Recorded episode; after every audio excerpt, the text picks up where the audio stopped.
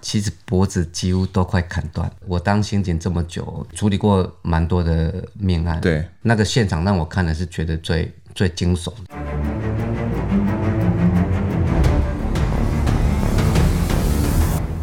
嘿我在案发现场，带您用声音直击社会新闻的第一犯罪实况。我是主持人陈丰德。之前我们用了四集的节目，不同的角度来重新解析巴黎双尸命案。后续我们也收到了很多听众的回馈哦，说喜欢我们这样的尝试。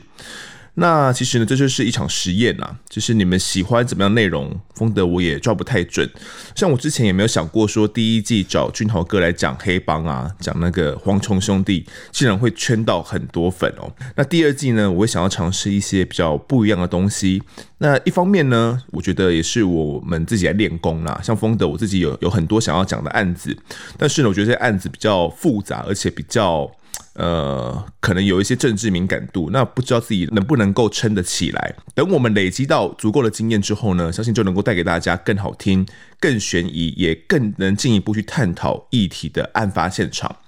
那这一次呢，丰德带来的案子呢，案情过程没有像妈妈嘴那么复杂，但其实我光是研究案件过程呢，就让我起了一些鸡皮疙瘩、哦。先介绍一下今天的来宾，是新北市刑大侦六队的副队长徐子英，子英哥。哎，风德你好，各位听众朋友大家好，好，那个子英哥不要紧张。 还好还好还可以。哎、子英哥其实是我蛮早就认识的一个刑警了。那其实之前是在三重派出所嘛，对当所长对。那因为子英哥的，我觉得经历很特别，是从最基层的这种刑警开始干起，然后慢慢爬到这个副队长的位置。可以帮我讲一下你的经历吗？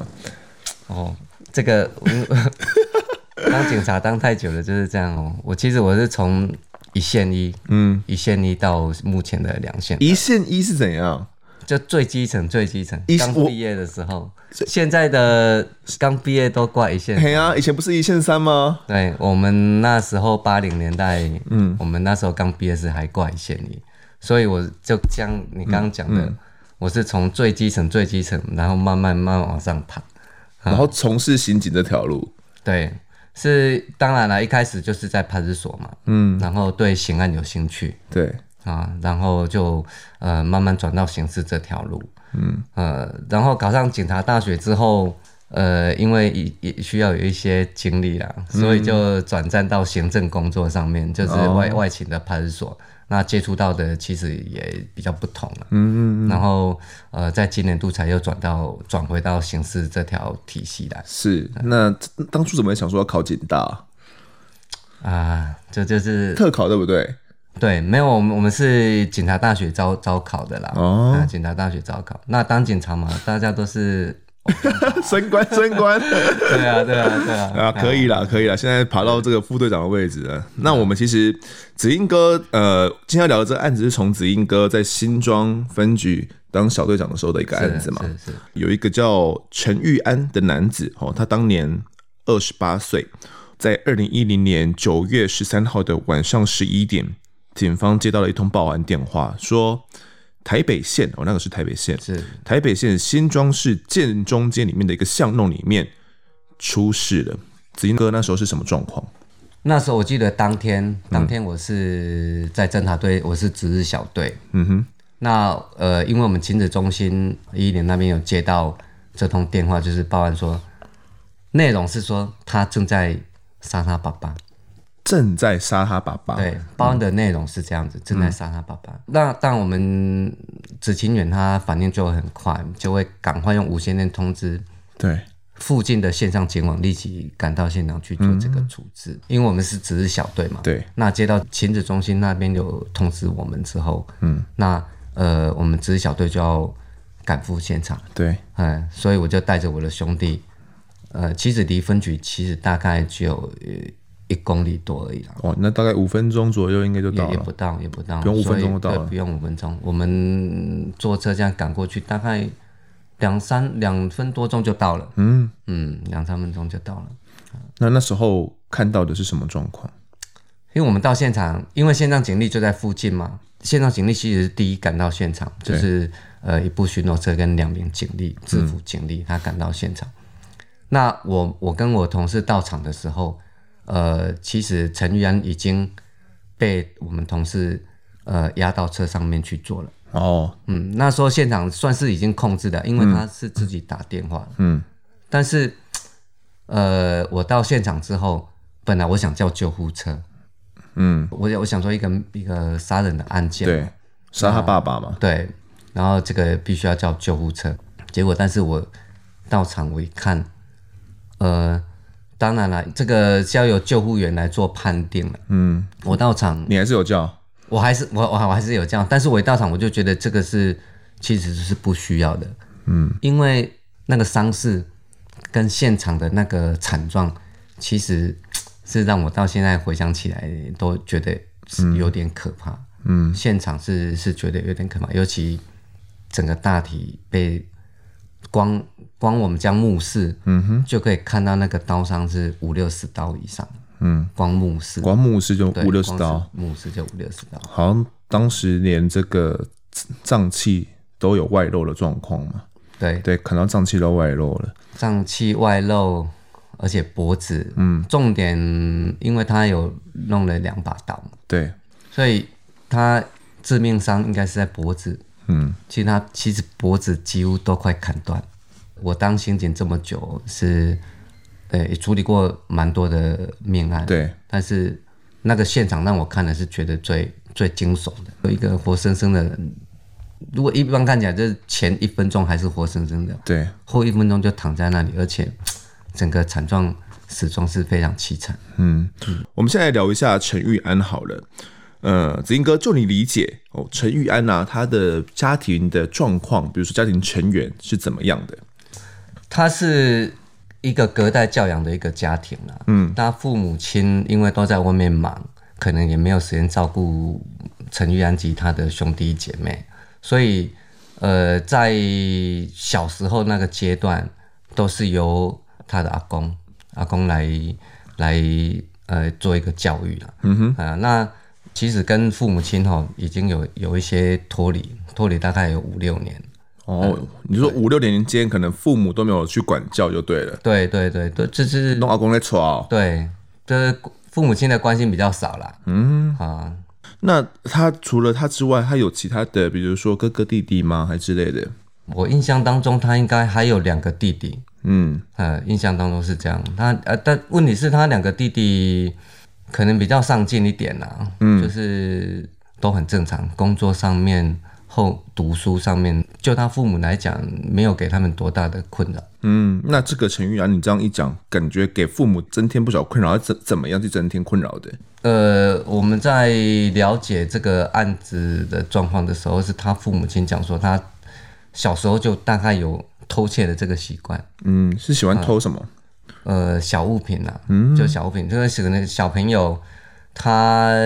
看到同仔团体有一些玩具啊，他想要，嗯哼，然后他买不到嘛，因为他没有办法跟他父母亲做接触啊，哦，接触的比较少，可能也没有金钱上面也没有办法去指引，嗯，所以他、呃可能心里有一些偏差，嗯嗯嗯。他就去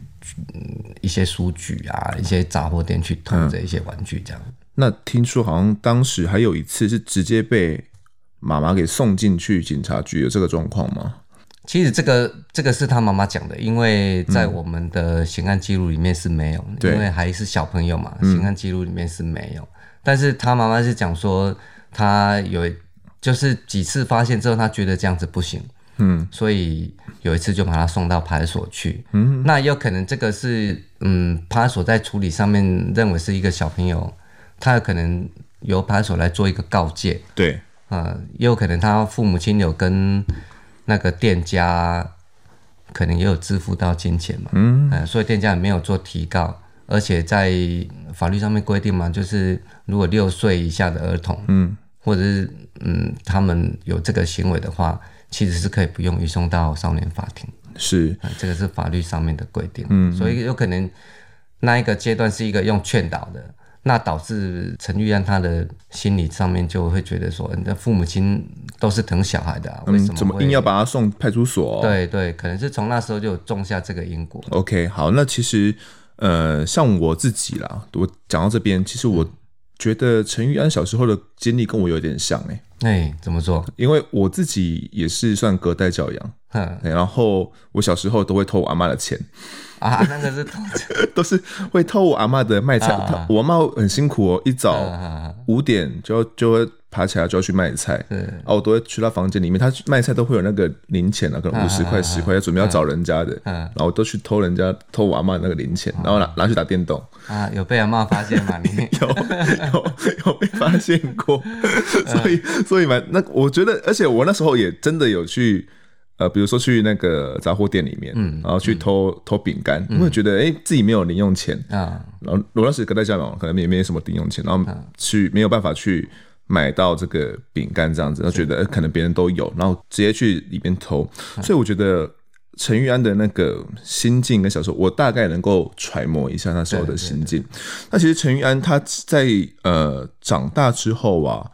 嗯，不只是偷钱而已哦，他好像就刚刚我提到隔代教养嘛，那好像他的这个阿公都很疼他，是不是？这个不只是疼啦，我是觉得是有一点宠爱，过于宠爱跟溺爱，是到什么样的地步？因为呃，就我们了解，其实他阿公从小就最疼这个陈玉安，因为他应该是长孙，长孙所以比较疼疼陈玉安。呃，就台台湾的传统的那种观念来讲，长孙算是比较得人疼的。，对对嗯对，而且依依照老传统，后面的遗产还有对一份给长孙，除了给儿子以外，还有一份给长孙。哦，嗯，所以他阿公的传统观念非常强，嗯，所以他在某一个时期，他有跟陈玉安讲说啊，反正到最后，我我这些遗产都是你的。哦，都是你的。对他应该是不晓得是传达上面错误，嗯还是他阿公就讲到就讲的比较快，嗯就讲说啊，反正我以后怎么样了，嘿那我这些房产对跟地产啊这些不动产都是你嗯的，导致玉安可能他联想到说就很直接关系，因为他都直接跟他阿公生活在一起对嘛。他阿公会这么溺爱，可能导致他的想法是说，那这些财产都是他的这样。那他会想说，因为你刚刚讲到说这个他的阿公感觉有蛮多房产跟地产的，嗯所以他们家的家家庭状况跟经济状况其实是蛮好的嘛，其实我看起来也还好呢，是小康小康的这个家庭而已嗯哈。家庭而已啦。嗯，那说说有到多好嘛？只是说，呃，他可能在、他的房产是在一个都会区啦。嗯，哦，可能他自己觉得这个价值会比较高。好，那我们提到这个陈玉安，他从国中啊对毕业之后，好像就开始沉迷在这种电玩游戏里面，是不是？当时状况怎么样？对，其实目前有很多小朋友大概都是沉迷在这个线上游戏的。嗯，那陈远，你我我觉得他也不例外，他比较不爱读书。嗯，啊、然后在阿公的宠爱之下，他几乎是呃出去找工作嘛，也没有那个心呐、嗯，呃，做个做不下，呃我就是做个几个月，他就觉得这个老板不好，或者嗯是是工作呃不如他所愿，工作内容不不是他的理想，嗯嗯，所以他就不做了。啊，就不做了。对，他就辞职，嗯啊，然后再换另外一个工作。那长期这样子，那一个工作就可能做个两三个月就换就换。我觉得他是对自己没有信心了、然后也太过于依赖这个家庭，所以他就在家里面当宅男，嗯，他就不不出门。那不出门的状况之下，哎，你看哦，我我们像我们，我们都会出去跟朋友聊天。哎呀，他不出门，他就没有朋友可以跟他聊天。现线上的网友，剩下线上网友而已对啊。，那个都是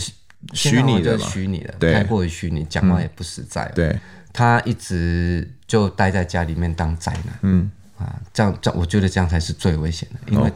你没有一个宣泄的窗口，如果你心情不好还是怎么样，可能朋友会帮忙疏疏呃疏导一下，对之类的。对哦，刚刚有讲到说，阿公有说要把家里面的财产，可能以后死掉，就是一部分就可能要给他。那不知道怎么样沟通。玉安觉得说，哎、可能等阿公死后，自己就会得到财产哦，比如说地产或者是房产等等的。那他有想说，一直要去跟他们家里面的人拿吗？比如说，哎、嗯我我我想要去拿这个钱，或什么之类的，有跟他爸妈讲这件事情吗？哦当他一直没有工作，然后沉迷在这个呃游戏电玩的世界里面的时候，因为他缺他的经济状况，嗯，所以他会一直跟他的父母亲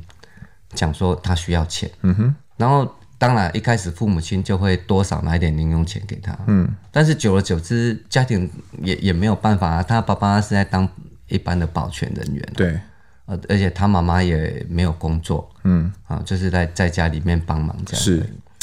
所以其其实经济的金钱的来源会比较少，嗯，所以导致他一直去跟他父母亲讲说，那阿公的房产就是要给我的啊，你们当房子就要登记在我名下啊，他可能要去变卖还是怎么样，嗯，他才有金钱来源，就不用工作就有金钱来源，对就对对了。对对，所以他就可能一直吵，这个感觉就是我们现在在说的这种啃老族、欸，哎、对啊，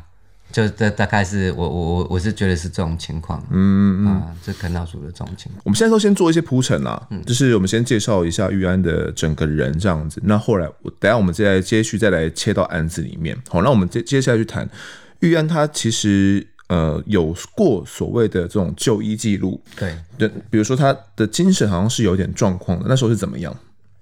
他父母亲的想法说法啦，嗯，是说，因为他一直躲在家里面，没有跟外面的去做接触，嗯，然后呢所？以可能心理心理上面有一些偏差，而且会暴躁，嗯，他有这个暴躁的倾向，嗯，哦，所以他父母亲就认为说，嗯他有可能有有一些躁郁症啊，嗯或者是长期待在家里面会有忧郁症，嗯，所以借由这个理由，暴躁是精神状况不好的这个情况，他要带到医院去去就医，就是精神科那边去嗯精神科就医就对了。好，那我其实这边那时候啦，妈妈有说，两千年的时候，那个陈玉安因为害怕服病役哦，甚至睡不着觉，他就到带他到那个医精神科去就医。后来呢，陈玉安甚至还割腕轻生哦，然后就是到自己到医院去申请身心障碍手册来逃避兵役。好，这部方面都是妈妈说法，妈妈觉得说她这方面是为了要逃避兵役。等到目的达到之后呢，她就没有持续去医院就诊了。两千零八年呢，因为阿公遗产的关系，她又睡不着觉了，她住院了两个多月。那期间呢，也办理了重大伤病卡。那一开始呢，她还会按时吃药，后来呢，就把这个药物啊藏在房间的书桌下面，就没有继续服用了。所以我们可以知道说，这个陈玉安他其实。在精神上面并不是非常稳定的一个孩子哦。对，其实他陈玉安他高职是读这个机械科嘛，对对，那他的求职经历是怎么样的？怎么会说这都不是出去工作了？因为他他的他虽然是读机械科，但对是他求职的方面都是也很少去找到这个工作内容。他弟弟之前有讲过说，他有到超商去，对，那超商他面对了一些民众，他就受不了，没办法跟他们接触哦。对他有可能沟通就不良啊，哎呀啊，他有而且他会暴躁的心里面，所以。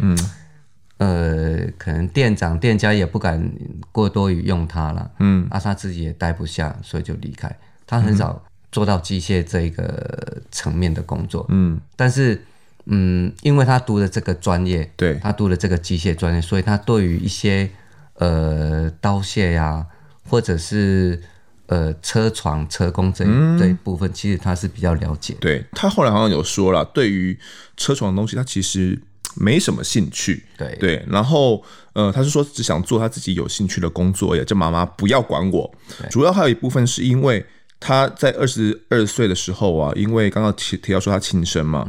拿刀割腕，那导致他的左手臂呢，就是伤到手筋了，所以他有一些粗重的工作，其实他也没有办法做了，就就业选择变得很少了。那被他发现说可能有这样的旧伤，或者是他有这样的呃可能精神的一些比较不稳定的记录之后，有些雇主甚至就把他解职了，就让他说：“哎、那你就不要来做了。”其实他曾经有去尝试过要去做，那可能遇到非常多困难，包含他的个性可能不适合，或者是他的种种的原因呐、啊造成他的一些情绪上的非常多的一些压抑。那其实母亲还有怪他，好像带坏弟弟，是不是？他母亲那时候是有跟我们讲到这一些啦，就是因为他的个性是这样，嗯，他不想工作，而且一直在沉迷在自己的世界里面。对，那其实他有跟他弟弟讲到说，啊，我拢边走，医药界在善的许国 安，啊，一样的空哦，对他就是把这个观念传达给他弟弟，嗯让他父母亲知道，嗯，所以他父母亲更更不能体谅他，更受不了嗯了。啊对，更受不了陈玉兰这种状况，嗯好，那我我们后来知道说，其实陈玉安啊，他一直在家里面，然后在啃老，他父母也受不了他哦。那后来知道说，他有写过所谓的窃结书，他在待业的时候写过窃结书。后来有有个纸条就写说，本人陈玉安因亲爱的家人的期待，预定要在十月份开始找工作，以便为自己的人生负责哦。倘若这期间没有任何动作或者任何消息，便自行交出家中钥匙，并同时离开这个不属于小安的家。陈宇安是小安，我以此声明作为承诺。他签署的时间是二零零七年哦，也就是案发的三年前。我们可以知道说，这样的窃结书，呃，可能这不是第一个窃结书，可能有非常多的窃结书。那可能父母都非常要求说，陈玉安可以早点出去，赶快去找一些工作。嗯，那陈玉安写这样的工作，可能或许中间有过一些努力，但是又碰壁，呃又遇到一些状况，所以他等于是不断的在压抑自己啦。那到了二零一零年的九月六号、哦，他的爸爸，也就是陈玉安的爸爸，哦，叫做陈永进。嗯，陈永进当时是五十岁，哦，那陈玉安是二十八岁。陈永进呢，他很受不了陈玉安这样的好吃懒做、哦，那就限了他五天之内要搬离家里面。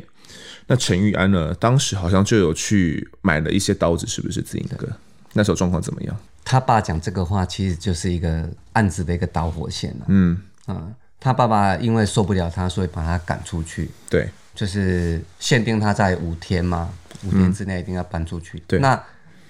他搬出去的这个时候，他爸爸也没有给他任何金元哦金元。对，我我们在了解的时候，他是这几天都睡在公园里面，嗯就像流浪汉一样，嗯，所以他把整个压抑的这个心情就就快要爆发。我现在有点鸡皮疙瘩，我感觉，因为我觉得他感觉是完全把他的自尊心是踩在地板上的那种感觉。对，因为这个就说呃，我说比较直白的，嗯就是跟流浪汉一样，对啊，哦，你就是睡在公园，大家走来走去，看来看去，嗯，所以这个尊严被践降踏哦对，就是被他爸爸践踏的这种情况，导致他压抑的这个心情啊，嗯，就将近要爆发，所以他呃那时候有到新庄的新庄路上面的街道，嗯，其实那个。打铁老店吗？还街是对什么？老街那边有很多打铁店，有很多刀子店，嗯，他就去那边买一些他熟悉的刀子，他熟悉的刀他子，熟悉的刀。所以那时候先买了一把什么刀？那时候有买了一把生鱼片刀，然后还有一把扫刀，其实陈玉安就这样被赶了出去。他其实中间哦，还有回到家里面敲门说，希望可以让弟弟让开门让他进去住，有这样的状况吗？问起来，他弟弟是是有跟我们回应说有这个状况了，但是因为他弟弟也不敢做主，嗯，因为父母亲就不同意他回来对嘛，啊就是硬硬着他要出去啊。那当弟弟的不敢做主，所以也不敢让他进这个房，只是跟他讲说，嗯，赶紧来处理锤头了。嘿嘿。嗯哎呀，就是这样子跟他讲，就把他打发离开。是，嗯，所以他其实我们后面知道说，其实陈玉安有连连续两天啦、都有回来家里面，希望可以。他打电话给自己三弟啦，说希望可以开门让他进去睡觉，但因为父母亲的强硬态度，陈玉安都没有办法回家哦、这个时候，他决定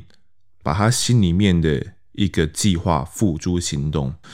名为复仇的种子哦，也终于开出了花朵。那我们当时跟这个陈玉安接触，他说了什么？他有跟你跟你们说话吗？还是他很冷静？还是他很很紧张？其实我觉得他蛮冷静的，冷静到让我觉得，嗯，呃，这个人有点恐怖，因为他目露凶光，他觉得他没有做错什么事情，他就说，嗯反正我不后悔了，嗯，我我杀我爸，我我不后悔，嗯，我我愿意接受法律制裁这样子，嗯，哦，嗯所以而且现场，呃，我在现场待了将近两个小时，因为后续状况很多要处理嘛。嗯，那其实现场那我必须要讲到有一件我比较觉得比较惊惊讶、意想不到的一是个一个状况行凶的这个经过吗？经过手法啊、因为现场我到的时候，我本来只是以为是一把刀而已，对，因为我就看到我们同事查扣到了一把那把扫刀，嗯，在地上是不是？，对我我我本来以为只是那一把刀，但是嗯呃，因为我在进勘察这个大体的时候，嗯因为我们当刑警嘛，当刑警就是要呃，纵使你确认他已嗯经过往了，但是你要看就是要见识他身上的所有伤，初步对，初步我们要去做检检检视，要去看一下。结果我发现，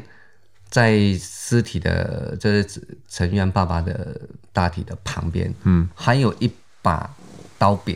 还有一个刀柄，柄。那上面的刀呢？对，就是刀刃不见了，刃不见了，所以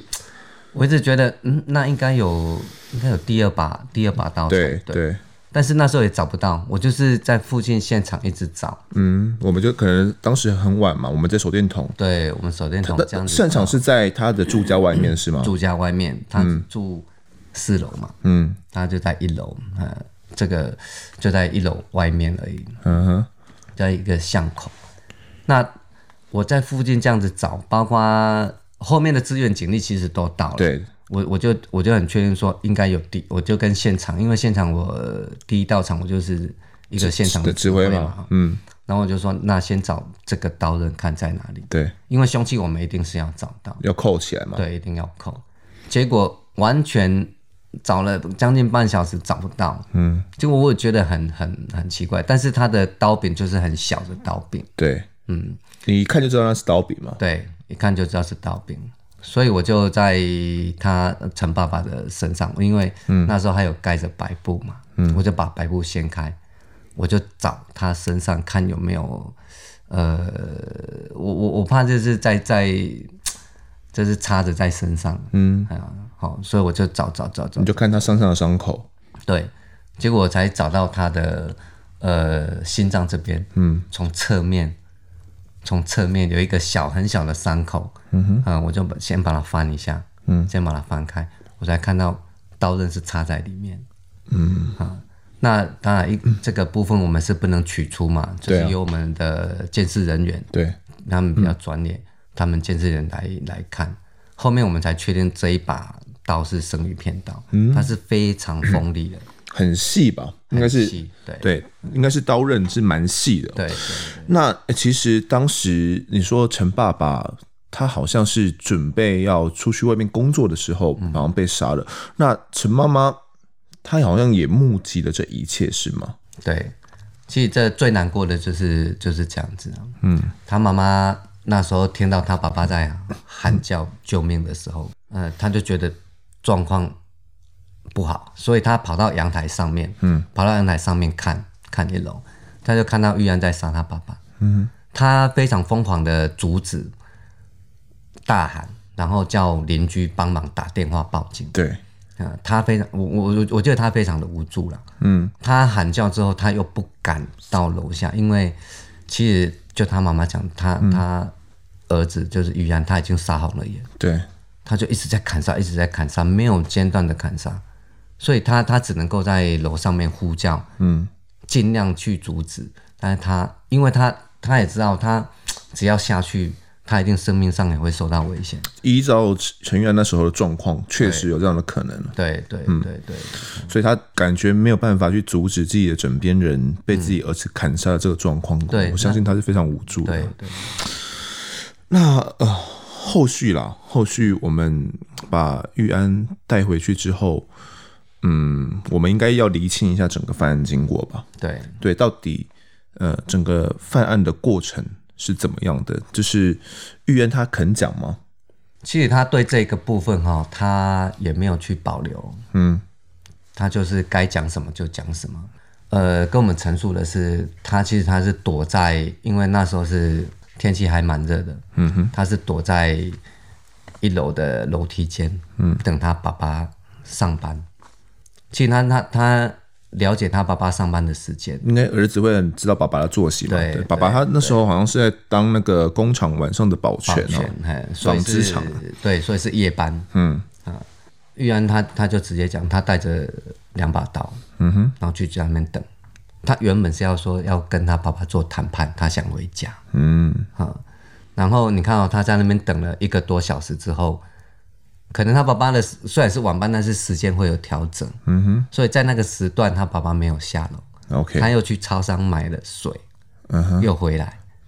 准备做好长期抗战的对准备哦，对了，他他他应该是有这种打算，嗯所以他买水回来又躲，结果那时候他呃也大概一二十分钟嘛，对经过之后大概一二十分钟，他爸爸下来，应该是在他说在楼梯间一楼的楼梯间、嗯已经跟他爸爸发生争吵，哦，嗯，他要求他爸爸说让他回家，嗯，那爸爸怎么说？他爸爸说不可能，然后反说，嗯正你没有工作，你就是出去就对了，你要自己出去。就是自生自灭啦，让他自生自灭。我觉得爸爸的立场应该是想说，嗯，把他赶出去，也希望说他能够就此蜕变成一个。可能男人以他的立场对，然后会学会替自己的人生负责，好好替自己赚钱，而不是都在家里面靠父母的这样救济了。他爸爸的用意应该是好的，对啊，只是说一般我们都这样，呃，对于小朋友，我们可能语气上面会有一点，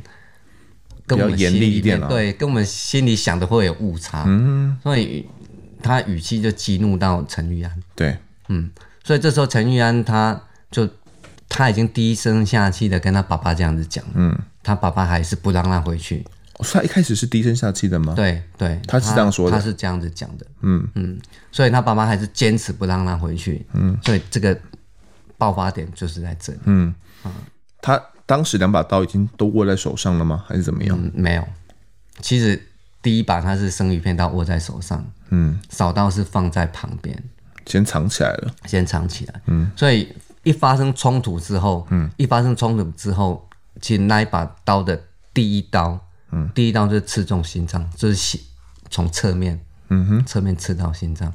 那爸爸应该还有还有办法去抵抗吧？，对对，他爸爸就是抵抗，所以才会从楼梯间打到外面的巷子。嗯啊，他爸爸其实他爸爸应该是抵抗之后想逃，嗯，但是你看哦，他第一刀是刺中心脏，嗯而且转动之后刀柄断掉，就刀刃插在里面嘛，哦，刀柄是断掉。嗯，所以他爸爸冲到外面，其实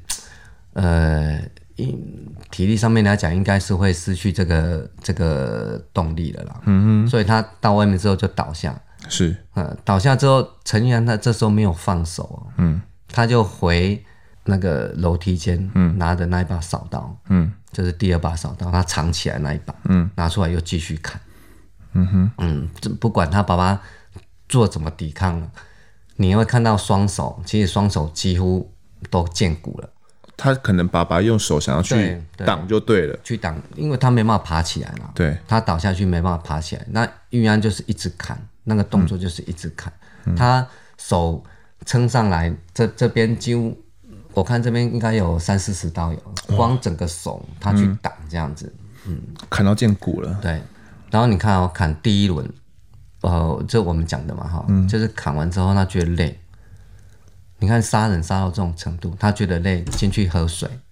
他一开始买的水，对，拿起来喝一下。对，他就进到那个楼梯间去喝水，拿到外面来喝。嗯，喝喝完之后再继续看。其实我我我、我们看监视器哈、嗯，他陈元的爸爸那时候记应该已经已经没办法动，应该是已经死亡了。对，应该是已经死亡，但是你看玉安他还是不放手，嗯，他还是继续看，所以他砍第二轮的时候才打电话给一零，第二轮打砍完之后，又打给一一零嘛。对，那时候才打，哦嗯哎，那时候才打，然后呃，砍完又累，嗯，又累，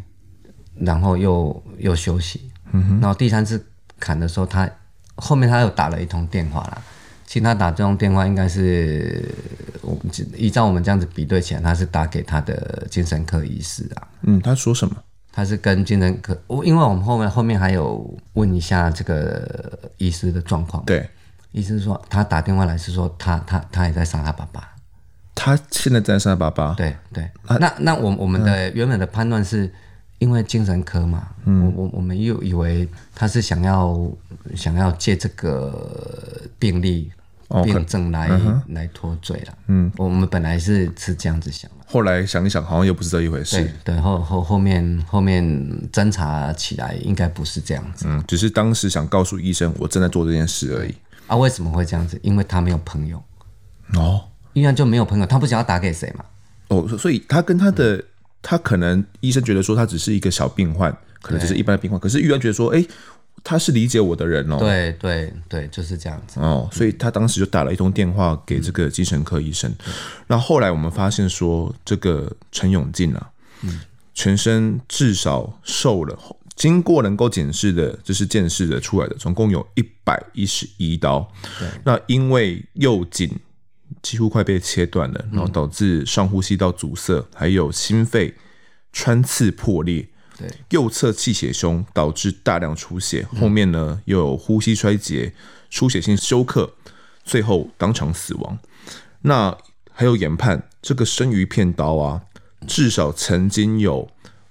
拔出、转动、再刺入至少三次的状况。对对，也就是说，可能针对心脏或者是其他部分，有这样的一个手法，就是想要去取他爸爸的性命啊。嗯嗯。那陈玉安后来也冷血杀死了父亲陈友金，砍杀一百一十一刀，到后面已经不是要他的命了，他只是想要宣泄这些年来埋在心里面的一个情绪哦。那他这样的冷血行径，可以躲过死刑吗？从小到大，他又有哪些不为人知的内幕呢？下一集的案发现场再持续为听众揭秘。感谢子英哥的分享，好，谢也谢邦德，也感谢大家收听。如果喜欢我们节目的话，欢迎到 Instagram 搜寻“我在案发现场”，就可以追踪我们，掌握更多案件消息，也可以跟风的我聊聊，给我们建议。各收听平台上按下订阅跟五星评分，就是对我们最好的支持。如果是 Apple Podcast 上面的留言，风德也都会尽量在节目中给出回复。听众们可以推坑给身旁的好友们，一起来听听看我们聊案子。案发现场，我们下次再见，